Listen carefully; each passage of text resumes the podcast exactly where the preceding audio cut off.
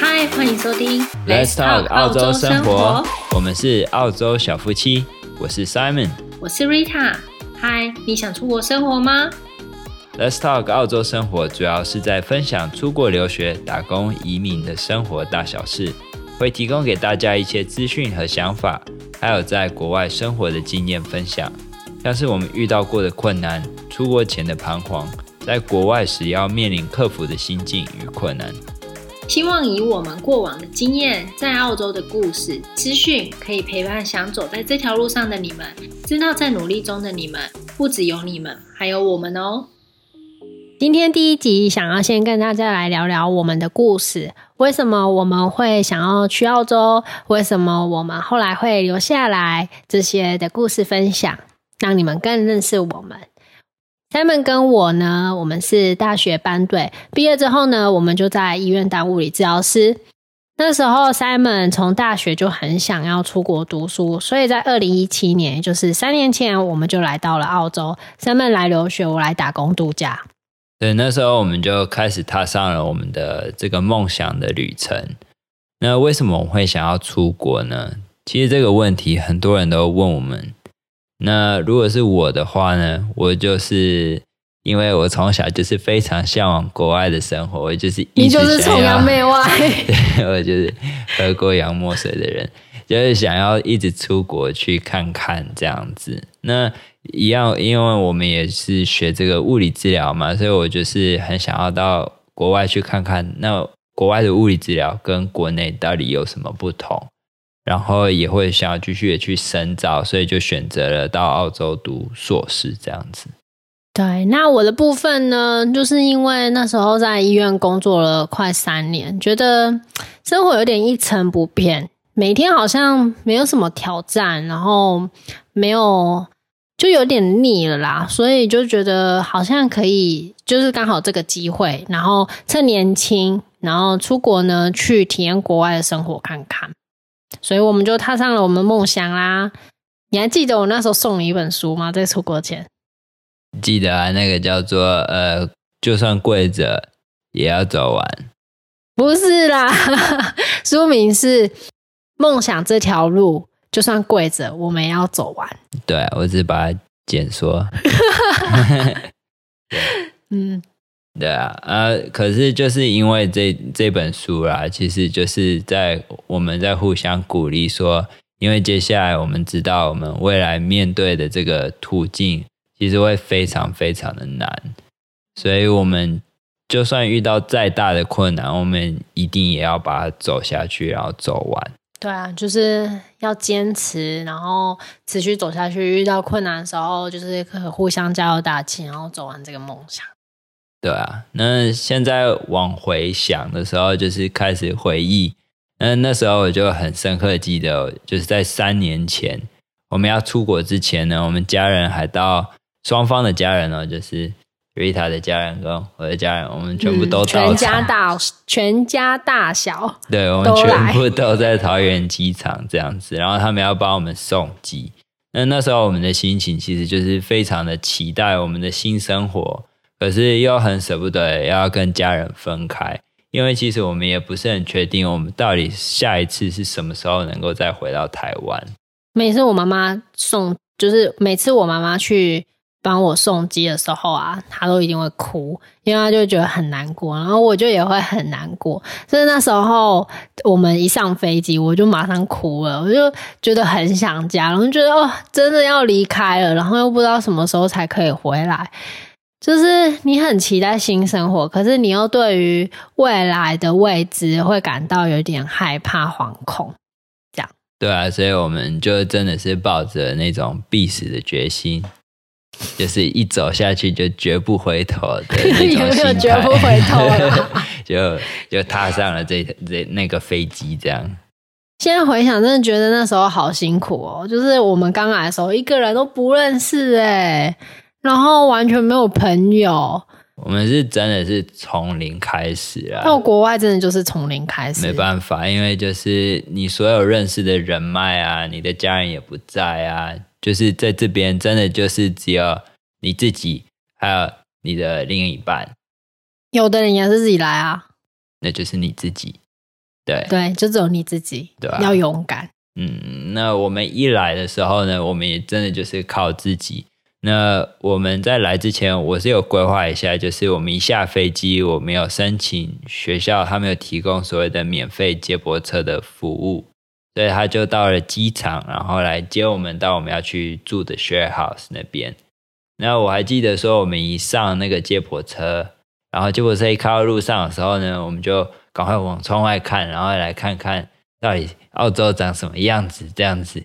很期待，觉得嗯，好像没有看过这个新的世界哦，房子啊，道路啊，然后这是什么商店啊？那时候都觉得很很有趣，很好奇。对啊，因为就真的没有看过，然后就发现说真的跟台湾很不一样，就是这边整个就是非常的宽阔，非常的大。对，你可能也是因为我们是来到南澳，比较乡下。可能如果是去 Melbourne 或 Sydney，就会觉得比较拥挤一点。哦，对对，因为我们是到比较乡下的地方。对，然后就有点像花莲，就是有山有海。然后我还记得那时候，因为就是呃，我还然后我还记得那时候接驳车来的时候啊，然后那个司机。他是澳洲人嘛，然后他讲的话，我都真的是不知道是哪一天胎来是这样，我真的是连简单我都听不太懂。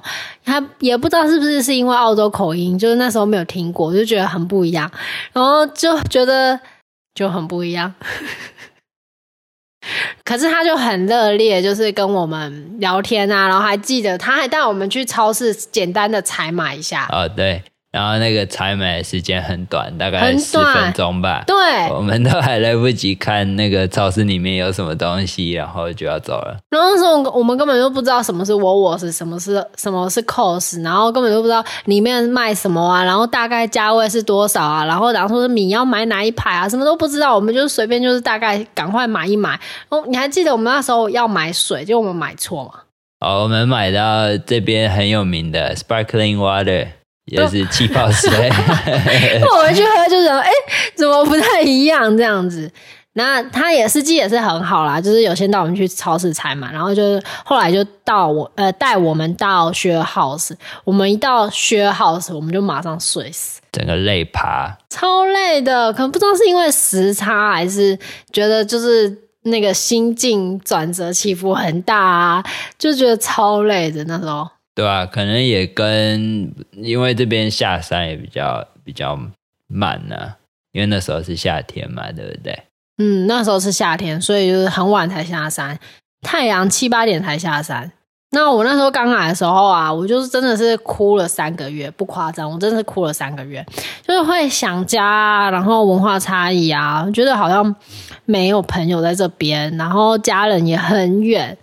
那现在到现在三年过去了，就也适应喜欢上澳洲的生活，然后也渐渐克服思乡的这些情呃心情。我们那时候来到澳洲，然后就开始我们的新生活。那我的话是开启我的学生的这个 journey 的这个旅程。那我在这边的话，我是读两年的物理治疗硕士。那我来到这里以后呢，我就感觉到所谓的这个学习系统啊，教育系统的这个差异。哪里有差？你觉得差在哪里啊？我觉得差异是说，在这边的话，他们比较喜欢所谓的互动式教学，就是老师喜欢跟你做讨论啊，然后他很喜欢你发问啊，他会鼓励你发问这样。所以他不太会直接给你答案。对，他。不会直接跟你说这题答案是什么，他会说，那你觉得呢？没有所谓的答案这件事。对，就是要互相讨论呐，对吧？因为因为他们觉得说，如果你互相讨论的话，那你才会有蹦出一些新的想法，而且这样子也才会让其他的同学也会开始去思考这样子。对，那我读的学校的话，我们也是属于比较小的班级制。对，像我们班的话，我们那时候就只有三十六个人，这么少？对啊，然后有一些其他的课程，我们还会被分成一半，所以就是有时候会是十八个、十八个这样。为什么他们就是比较喜欢偏向小班制啊？我觉得小班制的原因是因为他们希望老师可以可以去掌握到每一个学生的学习状况，然后就一一的去。做这个教导啊，然后提升每个人的这个学习状态。嗯，就是让不会说好像嗯没有去照顾到，如果太多同学就没有去照顾到一些同学的情况，就可以让大家整个班级的水水平可以维持在一定的程度上面。对对，就是可以互相都能够帮忙，然后变成差不多的一个状态，这样。那我在这两年的时候呢，我也去体验了，就是打工度假。那时候呢，因为我不知道有陪读签，为什么我们不知道有陪读签这件事啊？我也不知道，我们那时候就不知道是怎么样，就完全没有看到这方面的讯息。然后我我们就想说，打工度假最好申请，就知道澳洲打工度假很有名，所以我们就申请了打工度假。嗯、我的部分啦，然后因为打工度假它就是有二签嘛，所以你你要集二签。所以你就是要去农场或是工厂工作满半年这样，然后那时候我就哎、欸、是半年吗？还是三个月？九十天的样子啊？对，是九十天。九十天，对，九十天。然后我就去，有点久了，有点忘记到底几天。然后我就那时候就去马铃薯厂集二钱。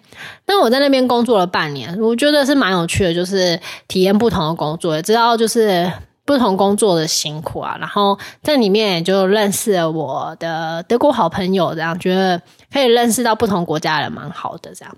然后后来我就去嗯咖啡厅上班，这样。全部都是澳洲人的咖啡厅。对，所以那时候我也学习到很多。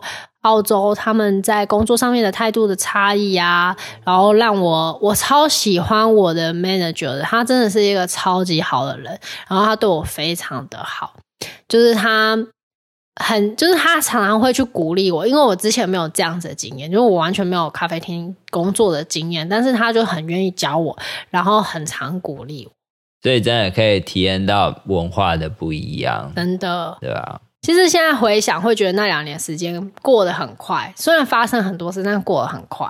呃，真的这样子一感觉下来，很像就是一眨眼的事情，真的，对吧？那在也是一眨眼，你就毕业了，我就真的毕业了，有两年就毕业了。然后那时候我一毕业以后呢，我们就是忙着准备资料来申请所谓的第二。的话就是永久居留的这个签证。而是在申请这个签证之前呢，我们也卡在一关，就是要申请呃澳洲物理治疗师的职业执照。那因为很多原因啊，造成在申请这方面，呃，就有卡住啊，然后也有很多的困难啊。所以就也是脱离政治这样。真的，我们那时候申请的时候要准备很多资料，然后你准备很多资料的时候，他们有时候又要让你补资料，所以就会拉长那个时间。然后我们那时候刚好遇到移民政策紧缩的情况，所以他们邀请的人数就下降，然后我们就那时候就会很紧张啊，对未来就觉得很慌张无助，就是一种不安定感吧。真的那时候蛮低潮的。然后。嗯，真的是，就是心里就会觉得很像悬在那边。对，然后你不知道什么时候会有结果，不知道什么时候会下来。真的。然后我们就一直在等待，然后接到邀请，呃，我们就一直在等待接到签证的邀请啊。过了两三个月之后，就是我们真的递出去之后，大概年终的时候，七月我们就收到邀请。那时候就觉得。经历一切的低潮啊，然后这两年过去的努力啊，好像就有了一些结果，这样就是非常非常的开心呐、啊，真的很开心。我那时候，我那时候知道我们收到邀请的时候，然后我在教会。那时候我一知道，我就马上跟我的英文的 tutor 就说：“我收到签证邀请了，我收到 PR 签证邀请了。”然后他们马上就跟全部人说：“Rita 收到 PR 的签证邀请了，我们来恭喜他。”你那时候什么时候知道啊？我是你传给我的、啊。那那时候你在上班？我，我那时候好像在上班，对。然后我就收到了，可是我旁边没有人可以庆祝。我觉得自己很开心的，yes。然后我们就马上跟家人分享啊，然后就是大家都很为我们开心，就是跟家人朋友分享，然后就觉得哇，两年半，然后的时候，就我们那时候来澳洲两年半，然后收到签证邀请，就觉得嗯，一切值得，真的很值得。这样回想，就是觉得说啊，前面的辛苦现在都不是辛苦，真的很辛苦了！那时候 我们那时候刚来的时候，然后我们为了要省钱，我们就要去呃 Woolworths 买锅子，然后我们就因为为了要省钱，所以我们就走路去，然后我们走了多久啊？快一个小时吧。所以来回我们就走了两个小时，只是为了去买锅子。我们那时候就为了要省公车钱啊。对啊，我们就因为因为我们没有车。我们刚来的时候没有车，我们没有想到要买车，然后我们也为了省那个公车的钱，所以我们就真的是直接用走的当运动。对啊，当运动。然后我记得我们那时候一走完，就是一整天就过去了。对，时间都过很快的时候，那在。年终的时候我们就收到邀请嘛，然后年底的时候呢，圣诞节要到的时候呢，我们就收到我们的圣诞节礼物，我们就顺利的拿到 PR 了。对，那就成为我们最好的圣诞礼物，真的是很好的圣诞礼物。然后我们这样子就完成了我们三年前的梦想，所以对我们来说，我们就可以更安心的留在澳洲，然后开始规划，然后去继续朝我们下一个梦想跟。生活的目标前进，所以我们那时候就想说，那我们来成立澳洲小夫妻好了，将我们在这里呢遇到的困难啊、遇到的经验啊，跟大家分享。因为在这条路上呢，我们也是受到很多人的帮助才走到今天，所以我们就想说，可以跟大家来分享，做个回馈。那我们今天就大概的分享一下我们来澳洲的这个小故事。可是这三年内呢，其实也发生了很多点点滴滴啦。那一下没有办法分享完，所以我们会在后续会一一的跟大家来分享。那下一集我们会先来谈谈我们出国前我们所做的准备。那请记得订阅，持续的收听，之后也会有不同的主题来分享哦。以前啊，都会觉得说有人在我们出发前，或是当澳洲菜鸟无助的时候呢，愿意跟我们分享就好了。所以呢，我们也做了履历怎么写、打工怎么找、行李怎么带、生活上面呢要怎么面对困难心境的一些文章，在我们的粉砖跟 IG 澳洲小夫妻。所以呢，如果你想要看更多的贴文，就可以到我们的粉砖或 IG。澳洲小夫妻哦。那如果你有希望我们分享的主题，你也可以到我们的 FB 粉专还有 IG 澳洲小夫妻留言给我们，也欢迎跟我们分享你们的经验。那我们下次见，拜拜。